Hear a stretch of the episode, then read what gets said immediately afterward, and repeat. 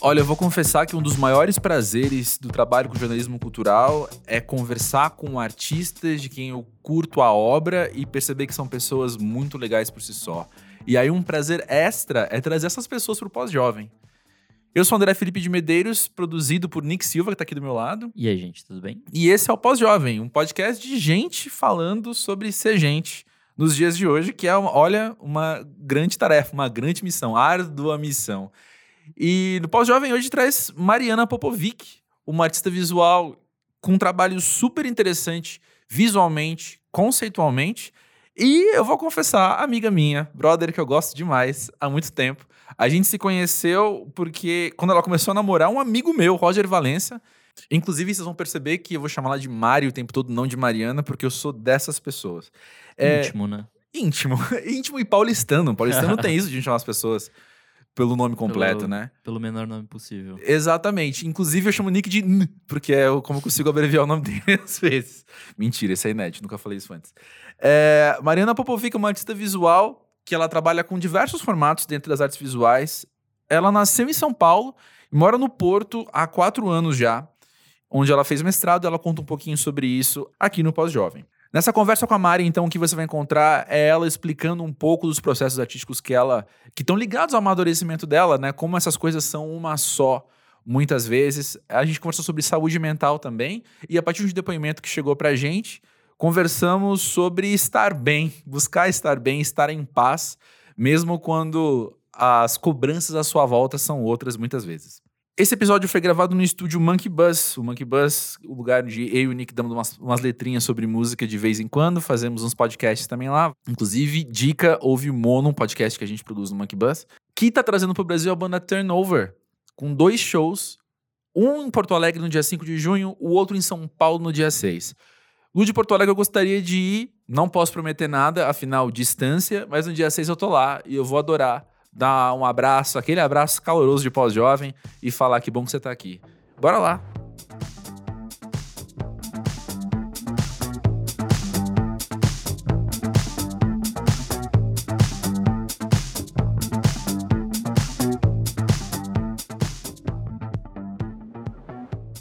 Então, Mari, conta pra gente o que, que para você é ser pós-jovem. Ai, meu Deus, já vamos começar assim, né? O que, que é ser pós-jovem? É... Putz, estava conversando até com, com os amigos, né, que a gente tá, que a gente tá na casa, assim, e com, com o Roger, que é o meu parça, uhum. é, falando muito sobre isso, que é passa os 20 anos, chega os 30, passa os 30, né, começo dos 30, assim, no meu caso, e aí a gente começa a... não tem mais aquela energia e aquela aquela arrogância, assim, não necessariamente ruim da juventude, né? Que te dá aquelas ganas de vencer, de fazer, de conquistar o mundo. Sim. Aí você tá com 30, você, putz, aí você tem que começar, tipo, investir, né? Nas coisas, assim, seja dinheiro, tempo, energia. Você precisa plantar uma coisinha, e já, você já tá meio assim, meio. Parece que as intencionalidades são outras, né? É. Antes era mais piloto automático, uma coisinha ou outra.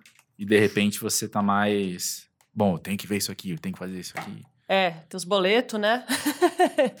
Ei, mas também Fame isso, gerado. assim, de. Eu, isso, e para mim tá muito isso, assim, né? Um momento de investir. Investir a, a confiança que as coisas vão dar certo, assim, tipo, como artista, né? Que é sempre tudo muito confuso, assim, certo? Uhum. E ficar apostando no negócio e ficar fazendo um tempo e ver se daqui a um tempo dá para colher algum fruto, ah. assim. ficar nessa esperança, olhando pro, olhando pro potinho de terra, assim. Ah, não é? E deixa eu te perguntar uma coisa. A maneira com que você lida com isso, eu imagino que seja diferente, como você lidava há uns anos. Com certeza. Você sempre trabalhou com arte? Putz, eu sempre... Eu sempre... Sim, eu acho que sim. Oh, desculpa, sim. É, eu acho que sim eu sempre fui muito voltada para o desenho, assim, eu era sempre aquela pessoa bem criança, adolescente que ficava desenhando no canto, assim, sabe? Uhum. Tipo, tava sempre puxava um caderninho e ficava desenhando. E eu acabei indo fazer uma faculdade de moda porque eu gostava de desenhar e eu não sabia muito bem o que fazer, aí eu ficava perguntando para os colegas da sala: o que, que vocês vão fazer? Que tinha a turma, né, do desenho lá. O que você vai ser quando crescer? O que, que você vai ser quando você crescer? Aí tinha uns que falavam: ah, eu vou para arquitetura. Eu, ai, putz, arquitetura, nossa, que encrencado, né? Tem que fazer conta, tem que ficar vendo umas coisas técnicas, assim, de prédio. Não é? Aí eu não, aí eu tinha uns outros que iam pra artes, eu morria de medo, assim, até recentemente, era tipo, medo de, de falar que eu sou artista, de pensar nessas coisas, assim, eu ficava Aham. super insegura com essa... Com esse... Porque hoje em dia eu sou super, tipo... é- É até isso que você estava falando, assim, ah, de não se identificar com o trabalho, pra gente que é paulistano é muito voltado pro trabalho, mas pra mim ser artista é uma coisa que também é muito relacionada com, com o caminho da alma, Uhum. e acho que, na verdade, tem muita coisa que é assim, mas artista é muito, é muito confuso, né? Porque o que você faz é, é a sua vida, mais ou menos, assim. Você acaba fazendo as coisas que você vive em alguma forma materialzinha, assim. Sim. Então é super, super íntimo. Eu morria de medo. Não, nem pensar, eu não sou artista, eu não tenho capacidade, essas coisas assim. E aí eu fui pra moda, porque tinha bastante desenho na faculdade que eu fiz, e porque eu Uhum. gostava de desenhar, então eu comecei fazendo ilustração. Uhum. É, mas nunca era exatamente isso, assim. Tipo, eu não gostava, eu ficava meio perdida. Aí eu comecei a fazer um pouco de design gráfico também, mas ai, não era bem isso e tal. E aí, de uns anos pra cá, eu comecei a, a pintar. E, e aí foi esse momento que eu falei: ah, ok, é isso. Massa. É muito louco, né? Porque, como você falou, tudo que você faz tem você ali. Uhum. E uma coisa que eu aprendi ao longo da vida é que todo artista também, ao escolher a linguagem, ao escolher o suporte, também tá fazendo escolhas que têm a ver com si mesmo por algum motivo. Hum, pode crer. E eu, de novo, vou, vou só repetir isso aqui pra, pra quem franziu a testa agora ouvindo isso, né? Uhum. Eu aprendi isso ao longo da vida trabalhando com artistas. Uhum. Mas é, o cara que faz, sei lá, que escolhe o piano não violino, quem escolhe a, a guache não óleo, quem escolhe, sabe? Essas escolhas também acabam revelando muito sobre a pessoa de alguma maneira, né? Total. Então, como você falou, o grau de exposição às vezes vem em camadas que quem tá só olhando a obra não pensa, não vai perceber, né? Total. Com certeza. Porque deu uma viajada. Não, pensando nisso, é, é total. Eu fico pirando muito às vezes. é, eu até. Eu piro muito em, em psicologia e principalmente. é, ai, será que eu vou falar agora? Agora a minha terapeuta, se ela estiver me, escru- me escrutando, me escrutinando, vamos ver se ela vai falar: eita, Mariana, não aprendeu nada.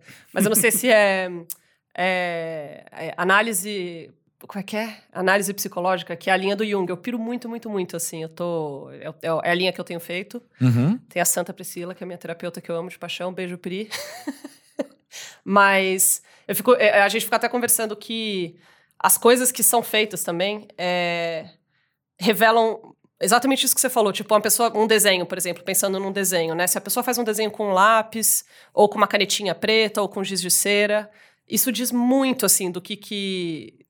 Tanto do estado de espírito, quanto das coisas que, que representam é algo valoroso para ela. Então, por exemplo, uma pessoa, para mim, né, que eu tava falando disso de desenhar com lápis de cor, que é uma coisa que eu gosto assim, Uhum. e que dá muito conforto porque é muito é muito concreto um lápis no papel, ele é duro. E é uma coisa que tipo, ah, OK, isso existe no mundo e isso tá que faz um barulho assim.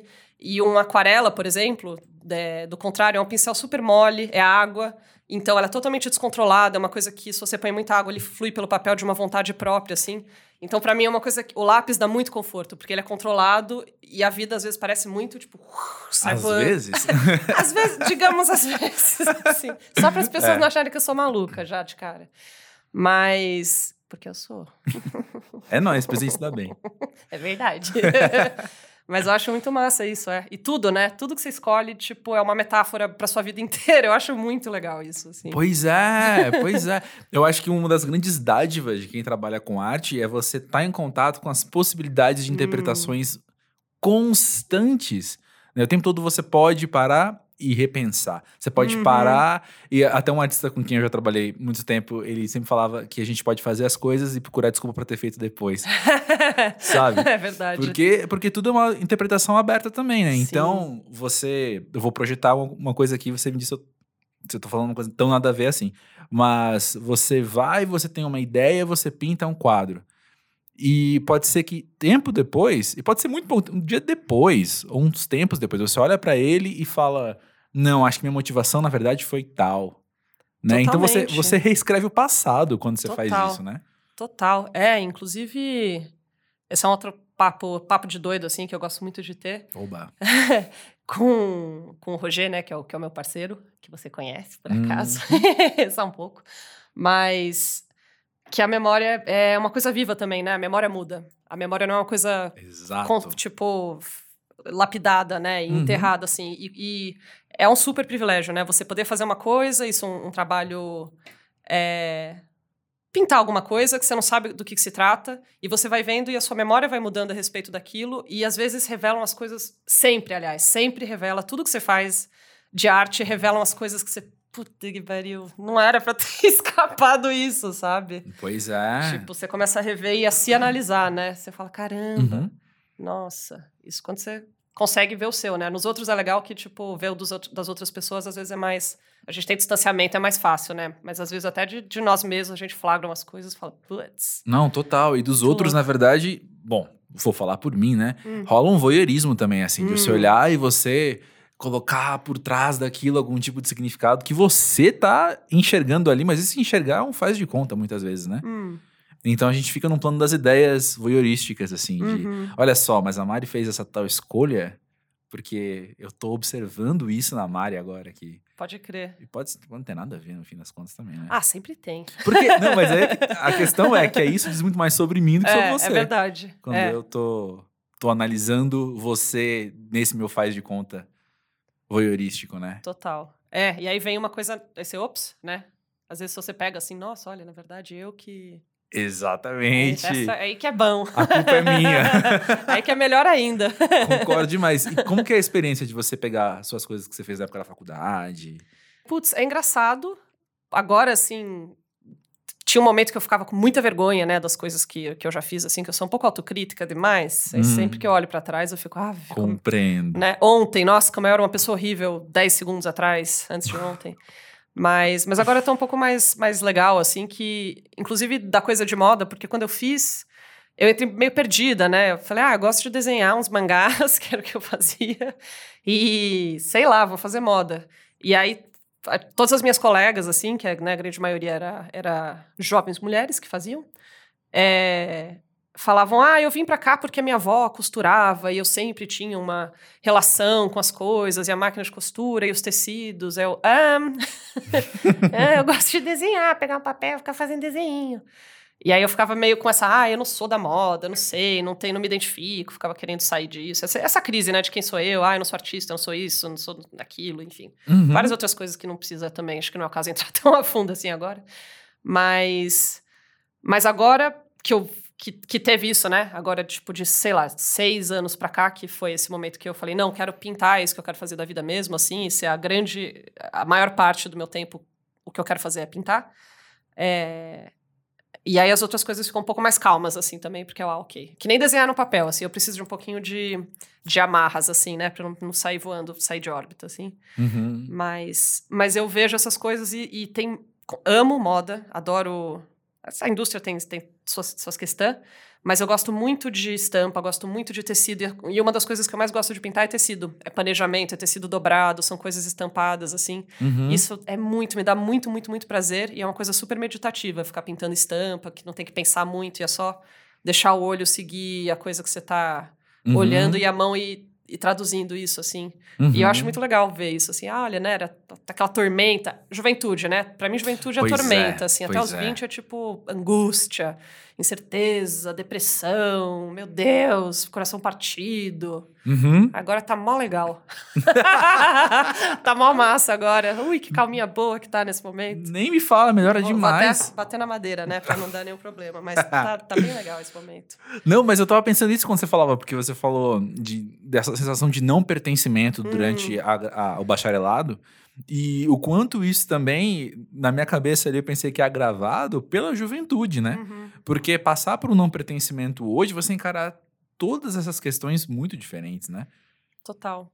Falando, não, gente, tudo bem. é que talvez seja uma atividade numa identidade, talvez É, seja. Sabe? Você começa a, a buscar um outro vocabulário para enquadrar essas coisas Total. na sua cabeça. É uma etapa, não é o destino final. Exato. E com uma camada Hum. de paz também interessante, né? É. é, e até que muito. É, o que, que eu ia falar mesmo? É muito da. dessa, disso, assim, de não pertencimento é uma coisa super forte ainda, assim, né? Pra mim, sempre volta isso, assim, com muita força. Mas eu mas fica cada vez mais fácil mesmo lidar assim com isso. Até, né, fazendo, tipo, fazendo uma terapia legal e Uhum. me cuidando de jeitos que eu não me cuidava antes, fazendo exercício e tendo um parceiro muito massa do meu lado que dá pra conversar, que é ótimo. E, e não conversar, mas tá tudo bem também, assim. Uhum. Vai ficando cada vez mais fácil. Mas isso é uma coisa que é, é muito louco, né? Isso, tipo, eu não pertenço em lugar nenhum. E ir pra Portugal, morar em outro país, aí você, ah, eu sou imigrante. Imigrante cá em Coimbra. Quero ser imigrante cá em Coimbra. Aí a gente volta pra São Paulo e eu fico, mas não sou mais daqui, mas eu ainda sou, tá tudo igual e tá tudo diferente. Quem sou eu, meu Deus do céu? Dá uma crise louca, assim. Isso era super algo que eu tinha pra te perguntar hoje. Hum. Como que é a experiência de voltar pra São Paulo? Nossa, intensa pra caramba. Porque eu sou um pouco maluca também. Mas. É, porque quando a gente saiu daqui foi uma coisa que eu, eu queria sair de São Paulo especificamente, por um Uhum. lado. É, porque é muito. É mu- voltar, eu, eu consigo agora ter um pouco mais de carinho assim por São Paulo do que eu tinha quando, quando eu saí. Uhum. Mas. É... Mas é muita coisa o tempo inteiro, né? É muito, muito, muito, muito. Tudo drena muita energia. E eu sou muito. Eu sou muito abertinha, sabe? Assim, para tudo que acontece. Assim, as coisas me, me contaminam muito, assim. Eu Sei. sou muito em- empática. Eu pego as coisas, sentimentos das pessoas, essas coisas todas, assim. Então, tipo, ir pro centro, eu acabava a minha semana, assim. Só de pisar no Uhum. centro de São Paulo. Porque é muita coisa, muita energia, muita gente, muita, né? Coisa muito difícil, coisa muito, muito legal, barulho, poluição, fumaça, carro, moto, tipo. E, eu e faz algum tempo, assim, que eu tive bastante depressão e eu tenho bastante ansiedade, assim, aí foi. Fiquei tratando de jeitos diferentes, assim. É, mas era muito difícil em São Paulo, assim, eu ficava muito doente, muito, muito deprimida, muito, muito, muito pânico. Uhum. E aí eu queria sair de São Paulo é, para ver se melhorava um pouco isso, assim, e tentar ter mais controle da minha vida também, que é essa coisa que eu já falei Uhum. bastante. É muito louco que quando eu fui para lá eu falava, eu não quero ter controle. Eu quero abrir mão do controle, porque eu acho controle uma coisa muito da mente masculina, é muito da lógica. Eu não quero controlar, porque não tem como controlar a vida que as coisas acontecem, né? Tipo, você pode, eu quero viver uma vida só de intuição. Que foi um pouco de mentirinha da minha parte, porque eu preciso disso, que eu, que eu sinto falta é, tipo, processar, entender. Não, não, não é assim, tipo, estrangular a vida e as coisas, mas é tipo, ah, ok, entender um pouco. é, acho que é processar mesmo, é viver Uhum. e depois processar as coisas. Pra mim é muito esse tipo de, de controle. Mas voltar São Uhum. Paulo é super intenso, porque, por um lado, é muito vivo. É, é um. Brasil, né? É um país com muita vida, com muita diversidade, muita coisa diferente acontecendo. Uhum. E, e é muito legal isso. É, mas, é, mas é confuso e cansativo e me dá essa crise de identidade, assim, porque eu não sei quem que eu sou direito, sabe? Uhum. Que eu não sou mais daqui, mas eu sou daqui, minha família toda tá aqui, e aí, aí parece que nada mudou e tudo mudou. É muito estranho. E volta ao não pertencimento, né? Volta, isso volta, isso dá. É, é- esse é um dos momentos que dá essa crise, assim, Uhum. e. Aí hoje eu já fiz minha terapia, que foi maravilhoso. já chorei muito. Ela agendou só porque vinha aqui depois, na verdade. Foi tipo isso. Foi, deixa eu tirar da frente algumas coisas que eu já tô vendo que eu vou ouvir depois e falar, ai meu Deus. meu Deus. que por quê, né? Bom, porque eu tinha depressão, daí eu ficava tomando remédio e aí depois. Precisa. Ai meu Deus, enfim. É, eu, eu sofro do não pertencimento desde É. sempre, assim. Desde sempre mesmo, mesmo, mesmo. É, é algo que já premiou várias conversas, pequenas conversas aqui pelo pós-jovem, assim, mas eu acho que sempre sentia que eu podia estar ali, eu devia estar ali em algum lugar. Enfim, desde assim, escola, eu tinha meus amigos na escola, mas sei lá, era uma coisa meio leve às vezes, perto dos outros amigos que eu tinha. Uhum. E mesmo, mesmo quando eu tô, tava com a família do meu pai, parecia que era, era muito parecido com a família da minha mãe, tava com a família da minha mãe, parecia que era muito a família do meu pai. Uhum. Eu sempre me sentia muito no meio dos caminhos, assim. É algo que eu sinto até hoje. E o que mudou não foi a sensação, mas o que mudou foi como eu lido com isso. Primeiro que, depois de, sei lá, 30 anos, não sei, eu olhei e falei, ok, isso não vai mudar, né? Essa- as coisas são assim pra mim, Uhum. então isso não vai mudar e eu vou ter que lidar com isso. Então, eu não sei dizer se isso me incomoda hoje, sinceramente. Eu não sei se hoje o não pertencimento me incomoda. Talvez um ou outro. Eu vieram, tipo, duas situações na cabeça agora. De tipo, se a gente combina alguma coisa, de vamos fazer um projeto junto em quatro pessoas, três pessoas, e eu percebo que eu não posso me envolver tanto por algum motivo, sabe? Não me envolver tanto, isso vai me incomodar. Hum. É, Mas em coisas. Deve ser bem bobo, né? Mas é que em coisas maiores mesmo, assim, de envolvido, envolvendo muita gente. Acho que é tranquilo, sabe? Tipo, Sim, estar numa sala total. de aula e não me sentir pertencente àquela sala de aula. Tranquilo, cara. Sim, eu vou aqui total. fazer minha aula e vou embora depois. Aí depois você ganha um certificado, sabe? Total. Beleza, eu não preciso fazer parte daquilo, eu não preciso me sentir dentro daquele grupo. É sou eu falando, né? Essa é a minha Sim. experiência, essa é a minha vida. André Felipe. Eu chego lá e eu André falo. Felipe. Minha vida, minha experiência. Minha, minha história. meu não pertencimento. que é uma frase exa- lindamente dicotômica. Mas Nossa. é, é bem isso, assim, de chegar num lugar e falar, eu posso só estar aqui, não tem problema É. nenhum. Sim, total. Isso até. Eu acho que essa questão do grupo, assim, é uma coisa muito. Isso é, é muito da juventude, eu acho, né? De você precisar fazer parte de um grupo de pessoas para você não se Uhum. sentir distoante, né? Porque é muito frustrante você não ser o. Ai, ser da turma dos populares, ser da turma do não sei o quê. Sei lá, né? Quando você é criança ou quando você é adolescente, sempre tem uma- o grupo, né? Que Exato. traz essa força da, da matilha, assim, né? É, parênteses, quem quiser ouvir mais sobre isso, o episódio com a Amanda Montalvão, a psicanalista, explicou isso direitinho pra gente. Sonho. Ouve lá depois. Ai, Fecha parênteses. Eu devia ter escutado antes de vir, né? Porque eu vi e eu não ouvi. Bom, não- cada um lida com a culpa venci. também de um jeito diferente. Oba, vamos entrar na culpa. Uhul! Quantas horas que a gente tem? Mas sim, você Ai, tem total razão, isso do grupo. É, e isso pra, pra mim sempre foi muito louco, que eu nunca me dei bem também com o grupo, assim, eu sempre ficava com essa raiva do gregário, ai, gente, pra mim sempre foi tipo um amigo, outra amiga, não sei o que, assim, pequenas pessoas, pequenas, assim, né, individual, indivíduos, Uhum. e muita dificuldade do grupo, assim. Então, esse é o drama da juventude era isso. Ah, eu não pertenço a grupos, eu não pertenço a lugar nenhum, eu me sinto meio estranha aqui, a colar. É, na família tinha outros, outras, outras funções, assim, outras questões, que não eram Uhum. muito isso, mas que tem, que tem a ver com isso também.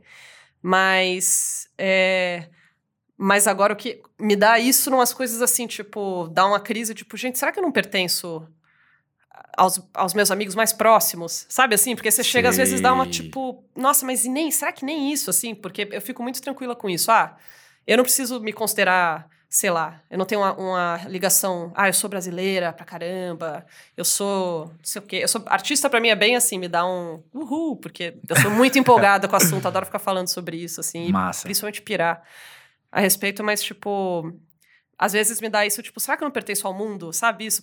É bem Sei. isso, parece que eu vou sair voando, assim. Tipo, Nossa, eu sou não igual. Tem nenhum lugar que eu caiba, eu não preciso existir, sabe É, assim? eu sou tipo, igual, igual, igual, igual Ai, mesmo. touch. A gente fez um high five aqui, pessoal. Mas é total isso, porque eu, eu me vejo muito assim. E, voltando. Ah, eu, eu vou descer um grau, na, um degrau da conversa aqui. Pra ficar mais é- profundo ou pra ficar mais. pra ir mais profundo do Mais mundo? profundo ainda, é. Oba! Quando você falou de será que eu não pertenço aos meus amigos, Hum. eu, eu tive um, um lance, assim, de, sei lá, uma série de, de, de experiências que também nos últimos episódios acabaram vindo à tona aqui no Pós-Jovem, é, que me fez contemplar a fragilidade da amizade de uma Hum. outra maneira, assim. Uhum. Eu sempre soube que, enfim, que as, eu sempre soube que as amizades podem ser frágeis, eu sempre soube também que os vínculos são fortes, sabe? É uma dicotomia interessante, Uhum. mas não dá pra ignorar a fragilidade, sabe? Uhum. Ela tá ali. E eu tive que olhar pra isso, a pegada que eu tô hoje, hoje, pode ser que amanhã isso mude. A pegada que eu tô hoje é de olhar pras amizades, entendê-las como frágeis e tentar tô aqui com isso, sabe? E Uhum. tentar falar, meu, mas se pá é isso aí mesmo, sabe? e Se como pá. preciosas, né, também. Tipo, Exato, elas são vezes- preciosas demais também pro agora, né? Então É. talvez. É, talvez mês que vem a gente perca o contato. Ou mês que vem é, É. muito raro, mas ano que vem, daqui dois anos a gente pode ter outra relação, Sim. sabe? Mas eu posso ter amigos que se mudam do, do Brasil e a gente se fala poucas vezes por ano, Uhum. mas é sempre da hora. Sim. E os amigos que estão mais perto mesmo, pode ser que aconteça alguma coisa que rache a amizade, sabe? Total. Infelizmente, não quero que isso aconteça e vou tentar. Não vou também largar a mão agora, né? E falar ladeira abaixo. Porque a vida é assim. Sim. né? Eu vou, vou Sim, estar sim. sempre atento, devo estar sempre atento, quero estar, escolho estar sempre Uhum. atento. Ah, mas entender que, é, mas pode ser que, que a nossa conversa aqui, de repente, a gente se encontre e a conversa colida, sabe? Uhum. É, isso é muito louco, né? É. Isso é outra coisa que eu acho. Não sei se é viagem, mas eu sinto que tem a ver com esse momento da vida também. Porque é isso, né? Quando você também é mais jovem, é muito importante essa, esse vínculo, tipo, ah, os meus amigos vão me definir porque não sei o que, não sei o que, encontrar sua tribo, de certa forma, Uhum. assim. E dá muito medo dessa impermanência e da possibilidade das coisas mudarem, né? Tipo, sei lá, um exemplo. Tem muitas amigas minhas que, que tiveram filhos Uhum. e que é uma coisa que eu não planejo fazer tão cedo assim, mas que assim, que continua a amizade, mas a vida muda, porque a prioridade muda um bilhão por cento. Porque é tipo, não, agora Com eu tenho um filho, certeza. não tem, tipo, não tem tempo pra fazer, sabe? Tá tempo assim, criança pendurada, precisa dar de mamar, lavar a louça, lavar a mamadeira, fazer uma coisa, trabalhar, mandar um e-mail, assim, tipo, não tem tempo pra fazer coisas que não importam, Uhum. assim. Então são. As coisas mudam, né? E. E isso, mudar de país, outros amigos que foram pra outros lugares, e tipo, a vida, a vida vai mudando. Conforme você vai ficando mais velho, a vida vai indo pra lugares diferentes e, e as coisas vão mudando. E essa impermanência dá medo, né? Porque a gente vai É. criando confortos e seguranças em, em certas relações, em certos papéis, assim, e quando isso muda, dá muito medo, às vezes, assim. Pois é. É engraçado, né? Como você falou, a, a sua amiga vai ter um filho. E eu penso que o processo que acontece aí também é de, de repente, a sua amiga, que era tão parecida com você, ela vira o outro também, de certa forma. É, pois é. Eu tô falando de uma maneira bem drástica, eu Não, sei. mas é, mas é total, é tipo, vira outra. Tem, tem casos que. Que muda mesmo, assim, que você, tipo, não, não é que eu não te amo mais, mas as coisas, né? É, é tipo, que antes você mudaram, era é. eu e agora você tá É. em outro lugar, sabe? E eu também, né? Eu mudei muito. Nossa, desde os meus, vamos lá, 10 anos atrás, quando eu tinha 22 anos, eu mudei muito. E até assim, dá, dá até. Uma das crises é essa, tipo, ai que medo de voltar a ser aquela pessoa, porque eu tava Hum. muito infeliz, sabe? Eu tava Sei. muito, muito destrutiva, muita coisa chata, muita. Não gostava, assim. Eu, pessoa- eu não gostava nem um pouco da pessoa que eu era. Uhum. E eu ainda não gosto muito. Não é muito legal, mas eu não gosto muito daquela pessoa que eu era também. Então tem, Uhum. mu- assim, né, sei lá, pessoas que você conheceu nessa época, por exemplo. Eu mudei muito, né? Tem coisas que param de fazer sentido de repente, assim. É, Sabe uma viagem que eu, que eu entrei há um tempo? Hum, De pensar. Cara, eu não gosto daquela pessoa que eu fui naquela época e tal. Ah, mas eu acho que eu nunca mais vou ser aquela pessoa mesmo. hum, Porque tudo que me levou a ser aquela pessoa, agora já me levou pro outro lado, sabe? uhum, uhum. Como é que a vida se encaminharia exatamente do mesmo jeito se o mundo não é mais o mesmo, as pessoas à minha volta não são mais as mesmas e eu também já tenho outro repertório, né? É igual, fazendo uma analogia desgracenta, mas é aquilo de tipo, você tem um namoro Uhum, que acaba mal. uhum, Aí você fala, eu nunca mais vou namorar então, Hum. porque meus namoros acabam mal. Não, peraí. Quando você namora de novo, vai ser outra pessoa que não era quem você namorou antes, e você também não é a mesma pessoa que você era antes, porque você já foi moldado por aquilo, né? Então, eu tenho uma pegada um pouquinho mais otimista uhum. em relação ao meu passado, ou em relação Que ao quem eu não, não gosto de quem eu já fui. Porque, pô, acho difícil. Acho difícil mesmo voltar a ser. Porém, e quando a gente olha pra trás e por um motivo ou outro gosta mais de quem a gente já foi do que a gente é hoje? Pode crer.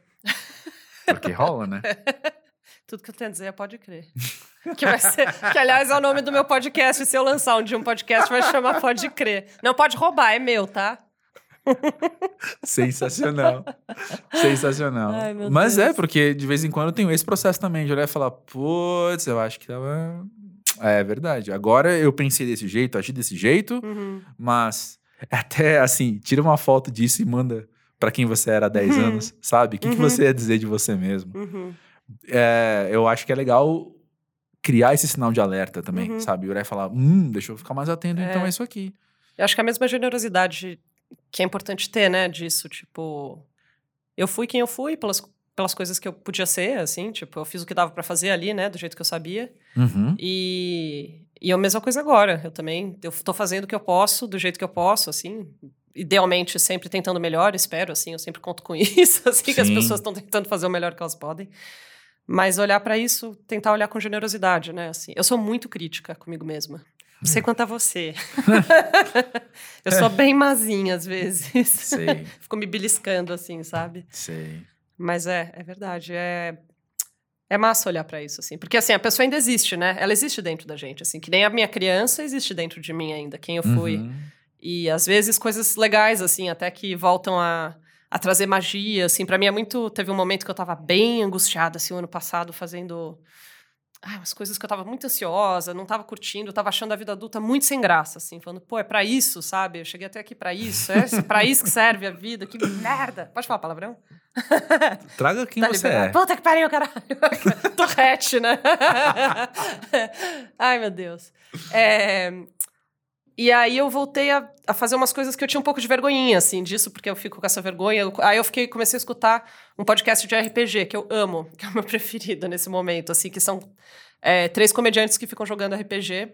E é super divertido, é super lúdico pra mim, assim. é uma- e é uma coisa que me, me trouxe de volta essa magia da infância, sabe? Assim, que não precisa também, né, se abrir mão de tudo, assim. Principalmente desenhando, pintando, é muito lúdico, né? É uma coisa super... Muito. Traz muito esse, esse encantamento de produzir uma coisa nova, de fazer uma coisa que antes não estava lá, tipo, aprender a andar, sabe? Umas coisas assim, é muito... Uhum. É muito... É muito mágico. É mágico em muitos sentidos, assim, né? É tipo um Uhum. ato mágico e, e é muito encantador. É tipo um truque de mágica, assim. Um tcharam! É muito, é muito legal isso. Então, é importante elas estão dentro da gente, né? Essa criança ainda existe dentro de mim. E essa pessoa que eu não gosto também, que eu tenho vergonha das coisas que eu fiz. é, algumas, né? Não todas. Assim, tenho, eu, hoje em dia acho que eu sou mais. Tipo, ah, tudo bem. tá- eu hoje em dia tô, tô feliz até comigo mesmo, assim, salvo algumas exceções. É, de um modo geral, eu tô orgulhosa do, do meu caminho, assim, de onde eu consegui chegar Uhum. com o trabalhão, assim, que deu. Mas aí essas, essas partes ruins também estão dentro de mim, dá um pouco de medo, mas é, é bom, né? Uhum. É isso, fez. Não sei se eu, se eu encerrei o, a linha de pensamento, acho que sim, mas fez eu ser quem eu sou, assim, e, e me deixa mais forte, mais confiante e menos desesperada, justamente. Essa calma vem de ter passado, né, por todo esse monte de, de Pois é. cagada, assim. É tipo, não, tá tudo bem, ixi, tá Pois sus. é. E eu adoro quando isso acontece, porque eu acho que a gente automaticamente, organicamente, espontaneamente chegou a um de depoimento do Ai, dia. que sueño! Ou ao menos eu tô fazendo uma What ligação na minha dream. cabeça, pode não ter nada a ver, mas eu tô vendo um paralelo grande que é o Falando quê? nisso, banana amassada. Porque é sobre, sobre se conhecer mais, e sobre Hum. estar em paz com isso mesmo. Uhum. O depoimento é do Felipe, meu homônimo de São Paulo, meu Oi, conterrâneo. Felipe! Nosso conterrâneo. E ele diz o seguinte: Eu tenho algo pra contar. Tive cinco dias de folga pro carnaval e decidi que nesse ano eu merecia fazer o que eu quisesse. Veio o primeiro dia e eu não saí de casa.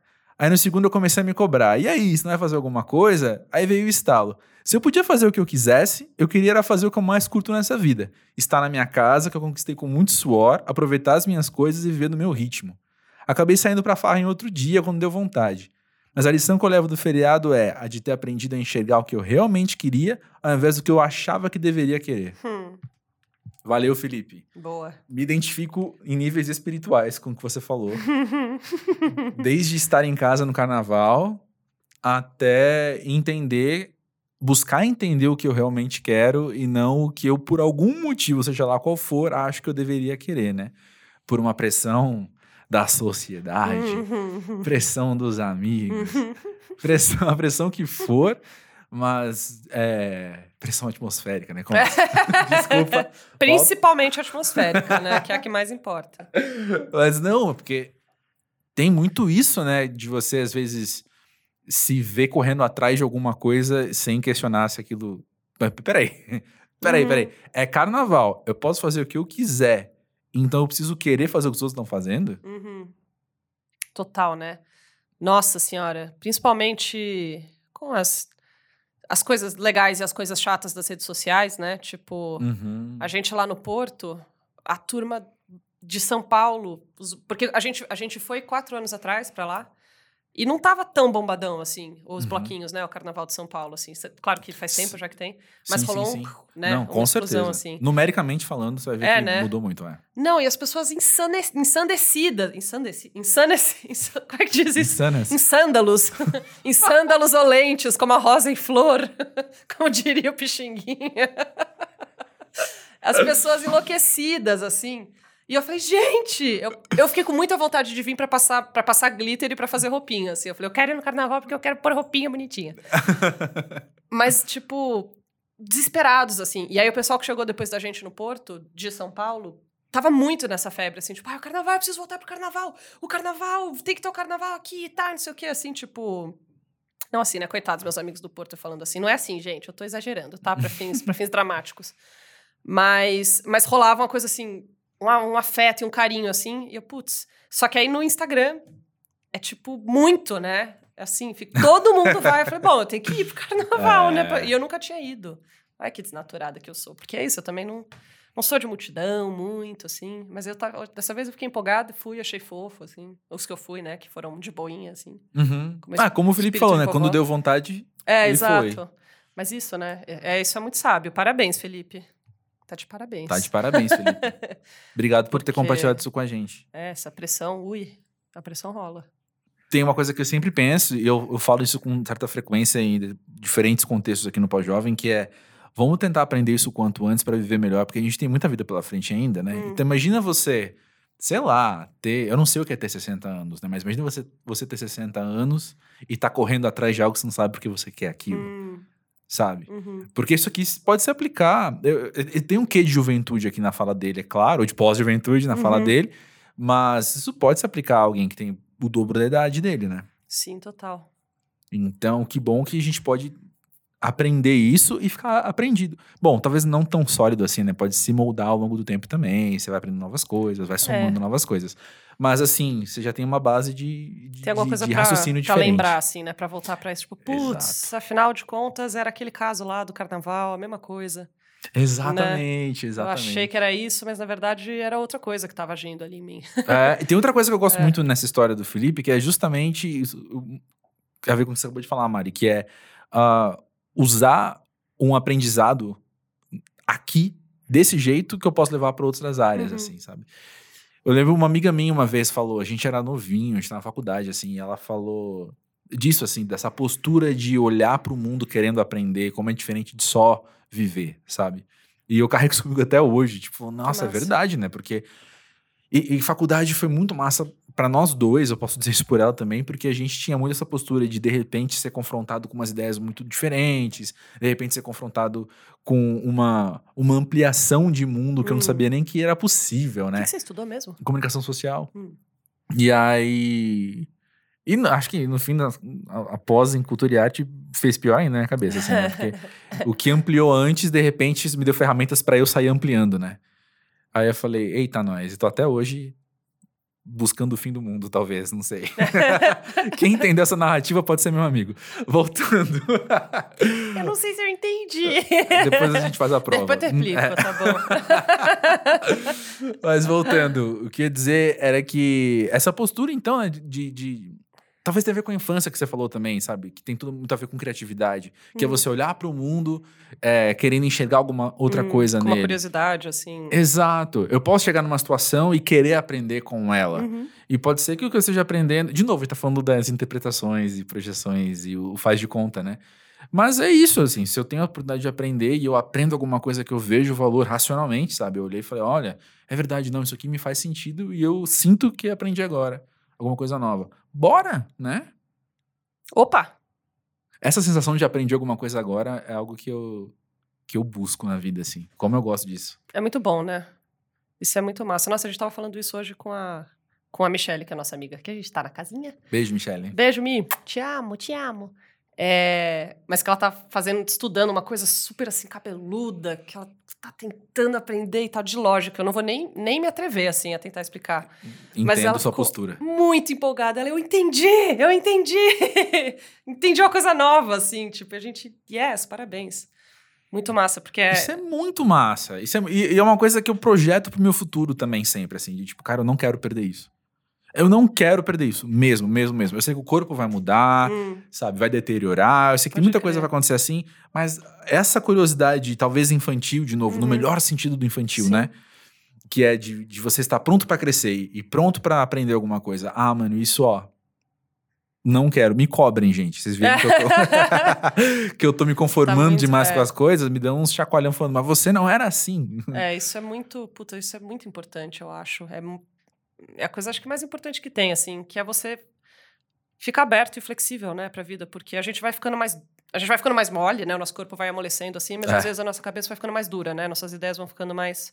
endurecidas, mais calejadas, porque a gente vai ficando mais macaco velho, né? Já, tipo, Uhum. passa pelas coisas, isso, ah, já aprendi, já sei, né? Pelos, pelas dores, assim, que a gente vai vivendo, a gente vai ficando calejadinho e falar, ah, eu não vou passar por isso de novo, se pá. Mas é muito importante estar aberto a esse espírito, espírito de aprender coisas novas, até em coisas que você já viveu, né? Tipo, quando você vive uma situação É. parecida, não vai ser a mesma que você viveu, porque, tipo, as células do corpo já mudaram até, tudo mudou. É verdade. Mas dá sempre para aprender coisas novas, né?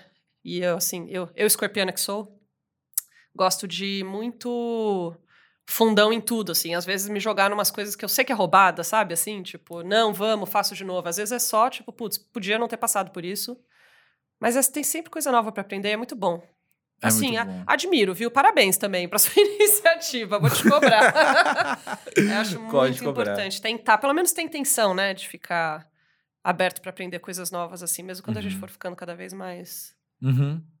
Eu penso que tem uma, uma predisposição muito natural da minha pessoa, do meu DNA, como ele se Uhum. formou, assim. Eu Uhum. sou muito viciado nisso. Tava falando pra psicóloga outro dia Hum, e a reação dela foi a melhor possível. Porque eu falei... Ah, eu sou muito intenso em tudo que eu, que eu quero aprender, assim. Então, eu tô aqui conversando com você, Mari. Aí você cita alguma coisa que eu não conhecia e que eu achei interessante. Eu anoto na minha cabeça eu vou passar as próximas três ou quatro semanas pensando só nisso. E aí eu pesquiso, e aí eu vejo vídeo no YouTube, eu ouço podcast, compro um livro e se pá, e já aconteceu daí fazer curso, né? Porque eu fico muito assim, ah, isso é muito massa, isso é muito massa. ah." Aí ela me perguntou, mas aí você vai conversar com seus amigos sobre isso? Aí eu falei, tipo, não, porque esse, esse interesse é meu, né? Aí ela falou, mas então, tipo, por quê, né? Até onde isso vai? Aí eu falei, assim, sai em mim. Fica aqui dentro. E pra mim, ela falou, mas você te satisfaz? Eu falei, satisfaz, né? Porque aprendi, curti. E é claro, no meio do caminho eu aprendi mais quatro coisas. Eu Uhum. puxei mais quatro abas, aí comprei mais um livro, e aí vi mais alguma outra coisa. E de repente, quando eu, enfim, quando eu vejo, eu, eu, não, eu não quero dizer que eu perdi tempo. Essa é a minha tentação que eu lutei duas vezes aqui pra falar. hum, Porque eu não perdi tempo vendo vídeo no YouTube sobre como é que cresce o cogumelo, coisa que já aconteceu comigo. Não é. Não não perdi tempo, porque Total. eu tinha o meu mestre de capoeira, quando eu, quando eu era novinho fazer capoeira, ele falava: conhecimento não ocupa espaço. hum, muito bom. E eu gosto muito dessa, dessa, dessa Muito ideia bom. mesmo. Bora acumular. É, é tempo ganho.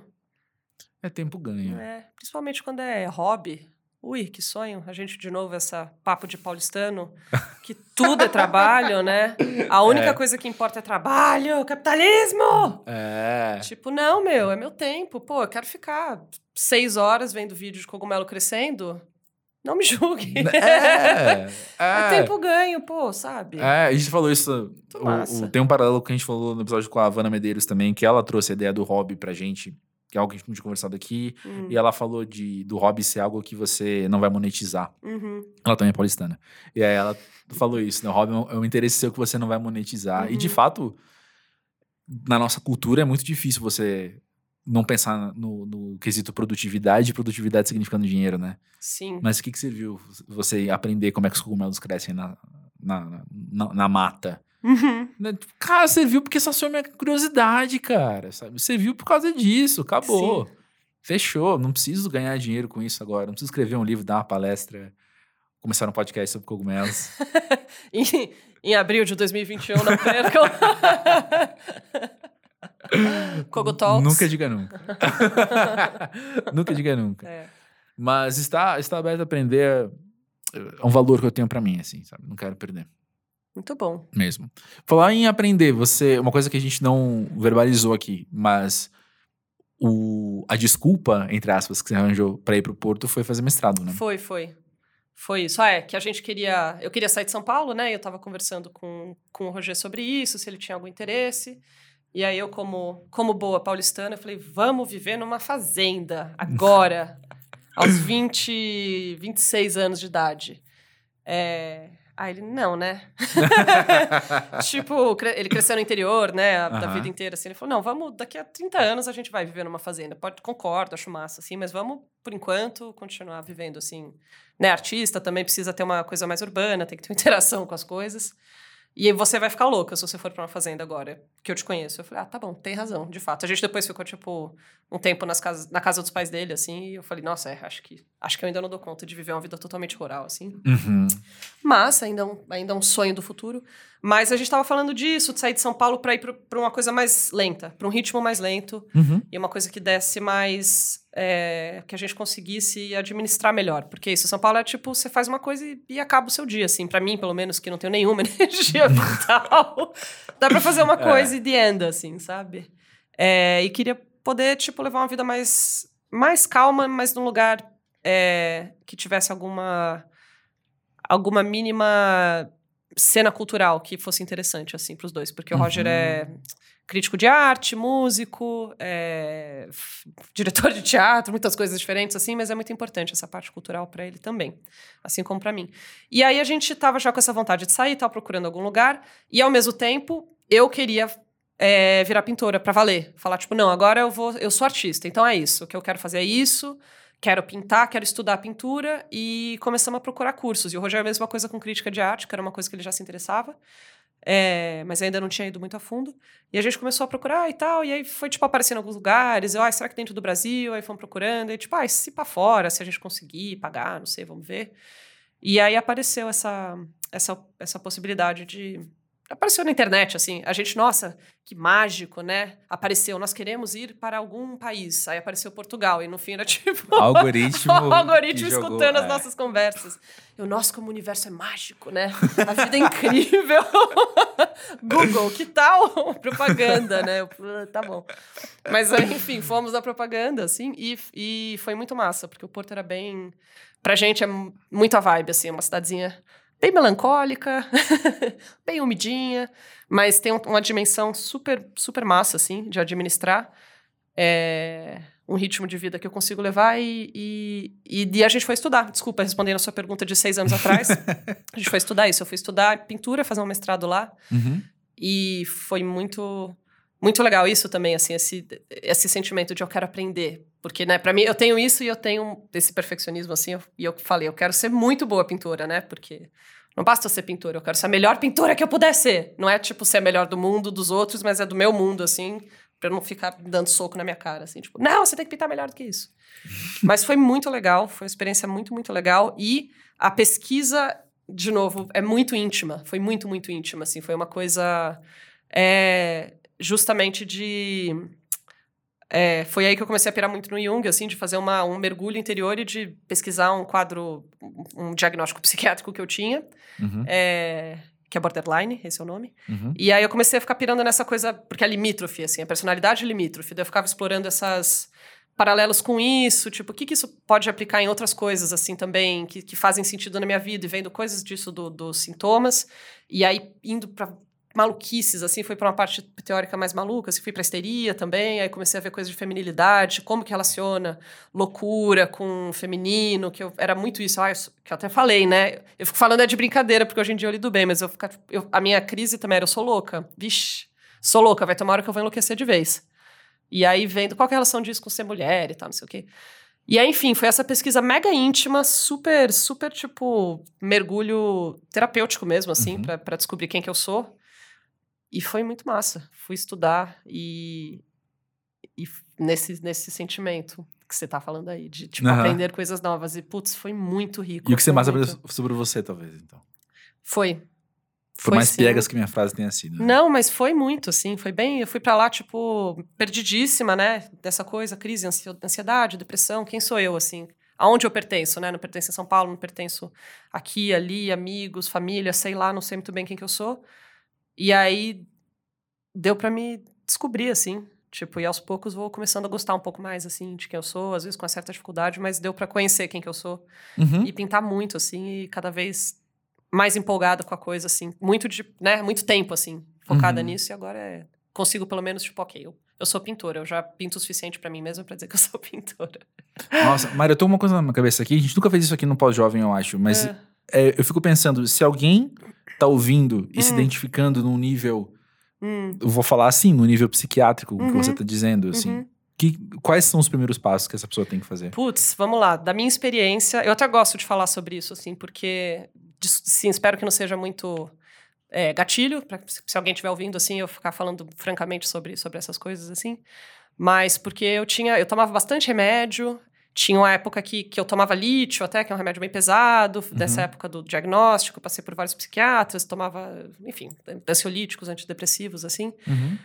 E porque tava muito ruim, não conseguia levantar da cama, não conseguia trabalhar. Até essa coisa que você perguntou, assim, tipo, ah, você sempre trabalhou com arte? Tipo, eu fazia ilustração, mas eu fiquei um tempo sem conseguir fazer nada, assim, tipo, só. Uhum. E o que eu conseguia fazer, da hora, né? Mas é o que dava pra fazer, era, tipo, sair pra beber, basicamente, assim, ia pros bares, ficava fazendo uma coisa assim. Uhum. Mas que, por um lado, pra mim foi muito forte de dessa coisa de entender quem eu sou e, e me relacionar com as pessoas, que pra mim sempre foi muito importante, assim. É, e, e, e ter encontros e coisas intensas e profundas, assim, era, tipo, um pouco turbulento demais, mas fora isso eu ficava muito deprimido, assim, e, e eu acho que o primeiro passo pra isso é, é muito importante, porque eu hoje em dia, assim, eu não, eu não tomo mais remédio, que era uma coisa que pra mim eu não queria mais fazer, que não, que não fazia sentido, porque também eu acho que, pelo menos pra mim, amortece muito, né? É, um, é um muito bom pra quando não dá pra fazer nada. Porque Uhum. quando a dor é muito, muito grande, que não tem nada que você possa fazer, você- é bom você tomar remédio pra conseguir olhar pra coisa. É muito importante fazer terapia, muito, assim, devia ser tipo gratuito pra todo mundo no universo inteiro, sabe? Né? Uhum. É muito, muito, muito importante. Mesmo pra quem não tem nenhuma nenhum tipo de, de questão assim de, de, de saúde mental, assim, tipo, é muito, é muito bom. É muito bom se conhecer e terapia é, bem- é maravilhoso. E tem vários tipos diferentes, né, de terapia que Sim. dá pra fazer, não precisa ser só psicanálise, assim. você pode é. buscar aqui mais É, exato. você, né? Mas é muito, eu acho muito importante olhar pra dentro, aceitar a sombra e aceitar a dor, é muito importante Uhum. É, para começar a não se castigar por estar sofrendo e por ter depressão e por coisas assim, tipo, ficar se sentindo essas coisas que eu falei, ai, né, tipo, ah, eu não faço, não, não não sou, tenho um defeito, sou problemática, não sei o que, sou louca, e, tipo, essa, é muito crise isso, assim, né, tipo, Uhum.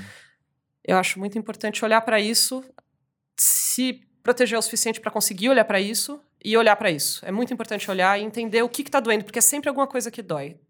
Tem algum lugar, eu acho, assim, eu posso estar falando besteira, mas tem as coisas que fazem isso acontecer e ter apoio, ter pessoas à sua volta que você pode contar, né, não só profissional, como pessoas que você realmente confia e que e que dá para você falar, pô, tô mal. E tipo, e se a pessoa vier te procurar, você fala, desculpa, eu não consigo falar com você agora. Sim. Mas saber é. que.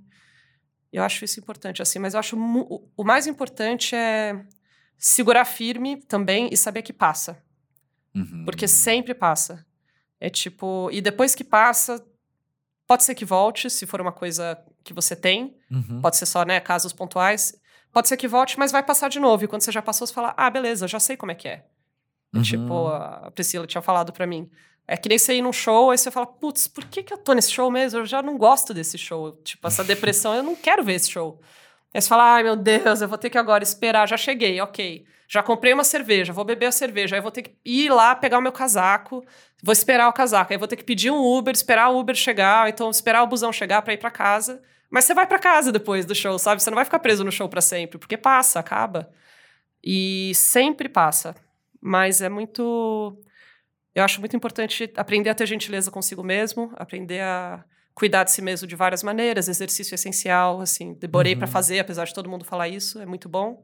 É, pessoas à sua volta que você confia e que te dão amor, que é muito importante, porque é isso.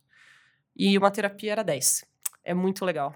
Sou fã. Boa, aliás, boas terapias, porque tem gente que não. Quando não bate o santo, eu já acho que Uhum. vai pra próxima. Porque a gente, às vezes. Que nem que que é que você. Não, não sei se foi você agora, já tô ficando maluca que falou. De. Não, foi, foi uma amiga também que tinha falado de fazer uma astrologia que caiu muito mal pra ela.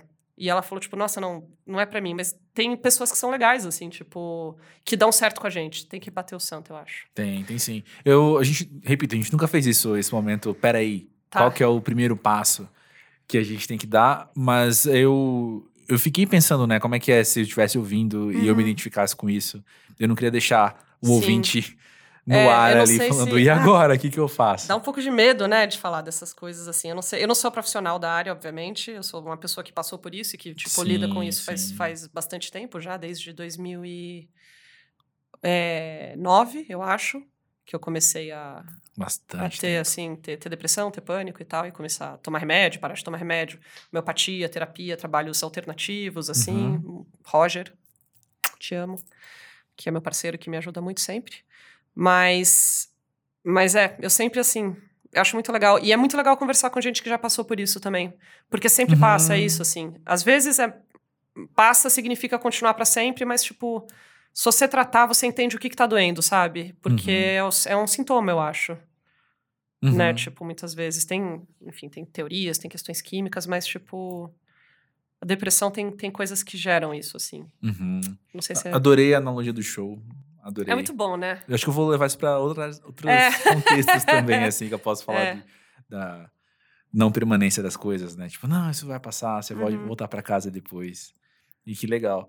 Mas é importante a gente poder. E, e, fica- tá claro pra todo mundo que você é um profissional de saúde Sim. da área, mas essa é a sua experiência e você tá Sim, trazendo o que sim. você tem. Eu agradeço muito por isso, inclusive. Ah, obrigada. Eu, que- eu que digo. Obrigado por trazer essa experiência Ai, meu Deus. pra cá. E obrigado por toda essa conversa que foi também hoje, porque além de, além de reflexiva e além de conteúdo, é super prazerosa de poder Ora, fazer parte disso aqui com você. O prazer é todo meu, desculpe qualquer coisa, viu? Oxi. É, eu fico pensando se alguém já não correu pra procurar suas pinturas durante a conversa, porque eu sei que o pessoal tá interessado e eu recomendo. Oba! E, de novo, obrigado por estar aqui. Foi Obrigada a excelente. você, André. É um prazer enorme. Ai, vamos falar mais. Vamos! Agora a gente Vamos. fala sobre as outras coisas. A gente faz um aquelas- podcast Agora a gente fala particular. sobre as coisas íntimas. que não dá pra falar no ar, tipo. Com certeza, porque É. essa vulnerabilidade eu não tô Ah, pronto. foi Maria. Depois eu te falar de um sanduíche que eu comi. Ai, meu Deus.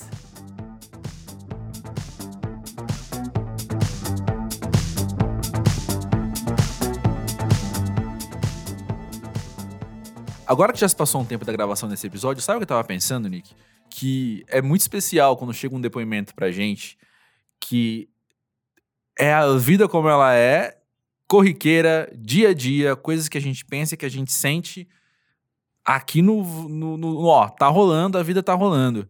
É sempre extremamente especial quando chegam histórias que têm a ver com algo que aconteceu e mudou a vida da pessoa, mas também tem esse lado de, pô, a gente pode pegar o que tá na nossa frente e aprender com isso, né? Levar uma, uma lição aqui para outro lado, pegar, é, simbolizar alguma coisa, como foi a conversa com a Mari, a gente reforçou isso, né? Transformar em algo simbólico. E, pô, que especial. Obrigado, Felipe, por ter mandado isso pra gente. Fica o encorajamento também para você participar aqui da conversa, mandando sua história pro podcast arroba pós-jovem.com.br e ou dando aquele alô pra gente no arroba pós-jovem no Twitter e no Instagram. Eu acho bem legal esse tipo de depoimento também, até porque poucos eventos mudam nossas vidas, mas o dia a dia tá aí todo dia, então é uma coisa corriqueira que a gente vive todo dia e que quer dizer também que a gente pode aprender com essas coisinhas não pequenas, mas que acontecem corriqueiramente. Exato, não vamos, a gente não precisa esperar os grandes acontecimentos pra gente crescer, né? Bora crescendo aí. Pode tá aqui pra isso. Semana que vem, mais um episódio pra falar de crescimento, pra falar de vamos se virar pra estar bem na vida que é, repito, difícil. Valeu aí, até mais.